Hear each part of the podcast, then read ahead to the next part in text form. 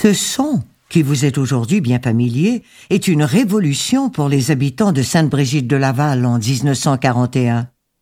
Grâce à la compagnie Québec Power, une invention arrive enfin au village, l'électricité.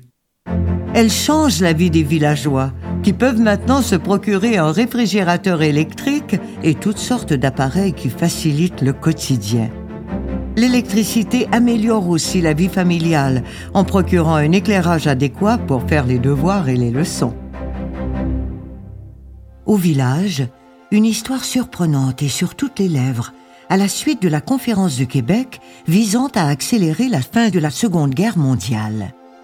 Parmi les grands dirigeants mondiaux qui se sont rencontrés dans la capitale, il y en a un qui est passé par Sainte-Brigitte de Laval, comme le rapporte le journal La Patrie en septembre 1943.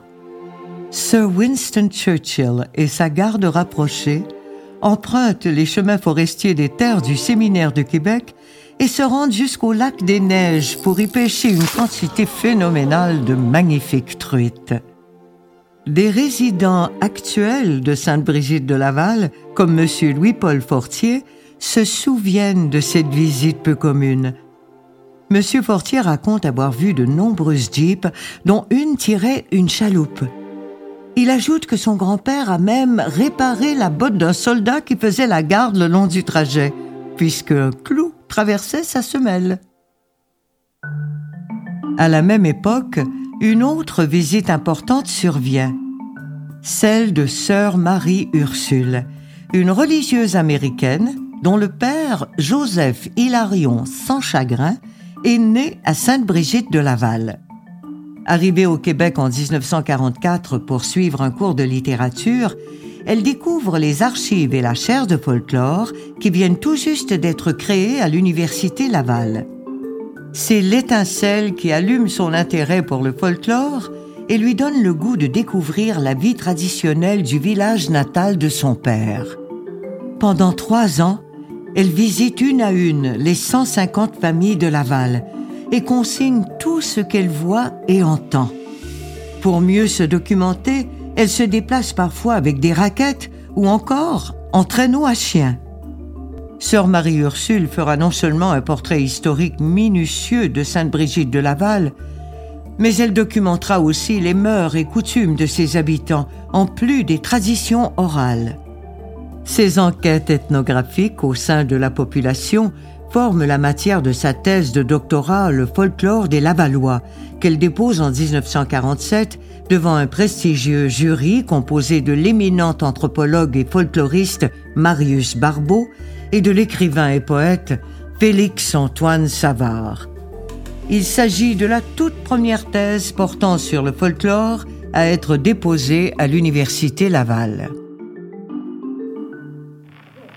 Allons mes enfants divertissons-nous, le roi nous ordonne de se faire l'amour. C'est une jeune fille à l'âge de quinze ans. Un jour dit à sa mère, me faudrait un amant. La religion occupe une place importante dans la vie des habitants de Sainte-Brigitte de Laval.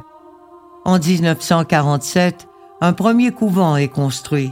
Il comporte six classes et héberge les sœurs servantes du Saint-Cœur de Marie. Au départ, elles ne sont que cinq ou six religieuses et elles n'ont pas à travailler à l'extérieur du couvent. La même année, au mois de mai, un événement malheureux survient. L'église du village est détruite par un incendie. Le feu débute dans la sacristie et rase complètement le bâtiment presque centenaire en trois heures. Malgré les renforts des pompiers de Québec et de Sainte-Thérèse de Beauport, il ne reste plus rien de l'église, ni les vases sacrés, ni les objets servant au culte. Les ouvriers se retroussent les manches pour reconstruire l'église. La tâche s'annonce considérable, mais ils souhaitent avoir terminé les travaux avant la fête religieuse la plus importante de l'année.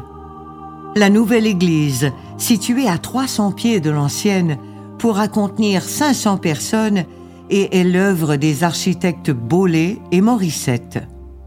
C'est monsieur Lionel Bélanger, un entrepreneur de Beauport, qui relève le défi et réussit à terminer les travaux juste à temps pour la messe de minuit de 1949. 1951 est l'année de parution d'un ouvrage important pour nous. Civilisation traditionnelle des Lavallois de sœur Marie Ursule. Ce livre, qui est d'ailleurs une importante source d'inspiration pour ce balado, est le tout premier à être édité par les presses de l'Université Laval. Il dépeint très bien la réalité quotidienne des gens du village. Une trentaine de familles d'agriculteurs, les journaliers et quelques rentiers forment la population des 150 familles de Sainte-Brigitte de Laval. Les journaliers habitent le village, cet endroit où la ligne des maisons se resserre, où les constructions s'installent aux deux bords du chemin, où apparaissent l'église, le presbytère et l'école. Le village compte une cinquantaine de maisons de bois, une boucherie qu'on vient de construire, trois épiceries qui n'occupent qu'une pièce de la maison, une boulangerie, une forge et un garage qui sert de magasin pour le marchand de grains. Au village, on a toutes les commodités modernes. L'eau et l'électricité, ainsi que celle des communications, la poste, le téléphone et un service rapide d'autobus. Dans les années 1940, une activité hivernale devient de plus en plus populaire, le ski. Le centre de ski Laval-Montmorency accueille même des compétitions masculines et féminines de ski de fond ainsi que des activités de ski alpin.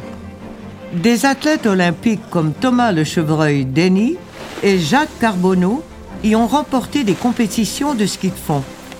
Des athlètes locaux s'y sont également illustrés, tels que les frères Portier, Arthur Duguay et Jeanne Lachance. La région connaît un essor important.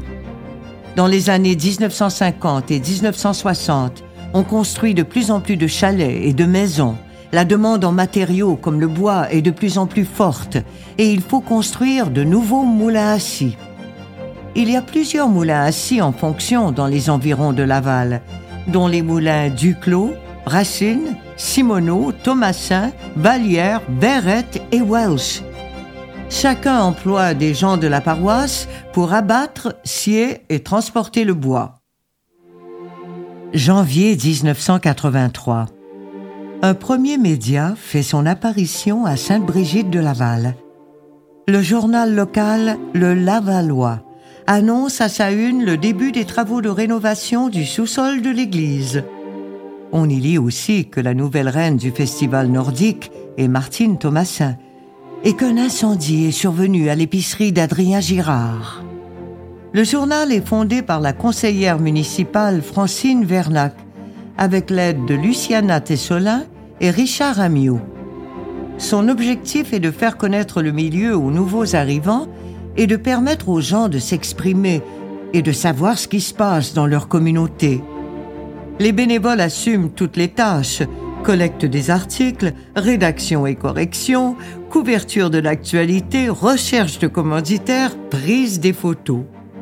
Le journal, qui compte au départ huit pages, est encore aujourd'hui publié mensuellement en version numérique et papier.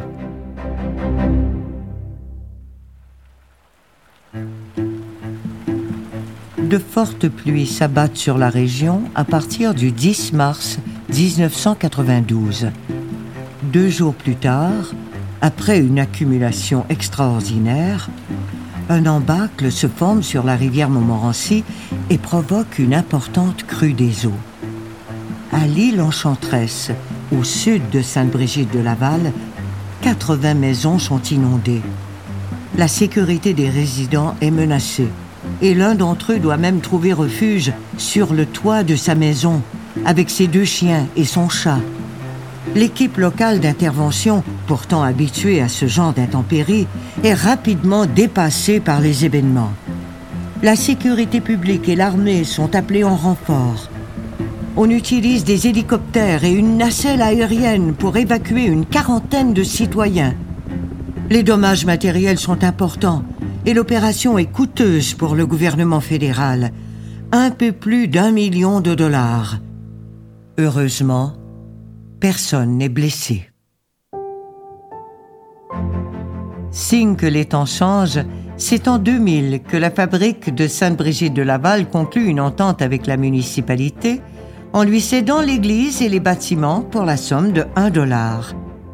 Tout comme Monseigneur de Laval avait donné la seigneurie de Beaupré au séminaire de Québec, la fabrique de Sainte-Brigitte de Laval donne à la ville son église, ses terres et bâtiments, en conservant son cimetière. L'église est désacralisée en 2022. Elle est maintenant utilisée pour des activités culturelles, communautaires et religieuses. C'est aussi dans les années 2000 que la population de notre village augmente de façon considérable.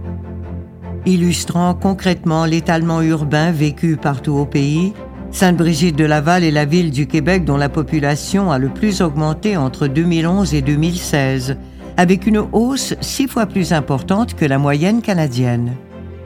En décembre 2012, le changement de nom pour Ville de Sainte-Brigitte de Laval est approuvé officiellement par le gouvernement du Québec.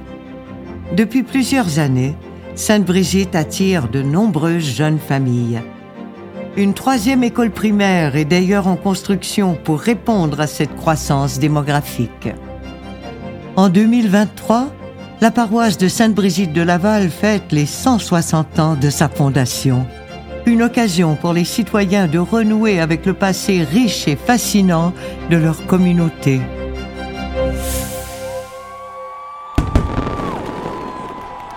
Bonne fête, Sainte Brigitte de Laval.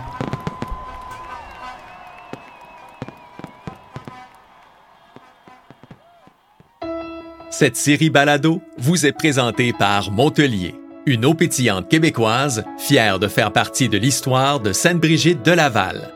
Montelier, une source d'ici, naturellement équilibrée. Nous remercions également Jean-François Simard, député de Montmorency à l'Assemblée nationale, la ville de Sainte-Brigitte de Laval, le Club Lyon de Sainte-Brigitte de Laval, Joël Godin, député de Portneuf, Jacques Cartier. Ce balado est une production de la Société d'histoire de Sainte-Brigitte de Laval. Narration Dorothée Berryman, Marie-André Hamel, Giscard Tremblay. Réalisation Phonique.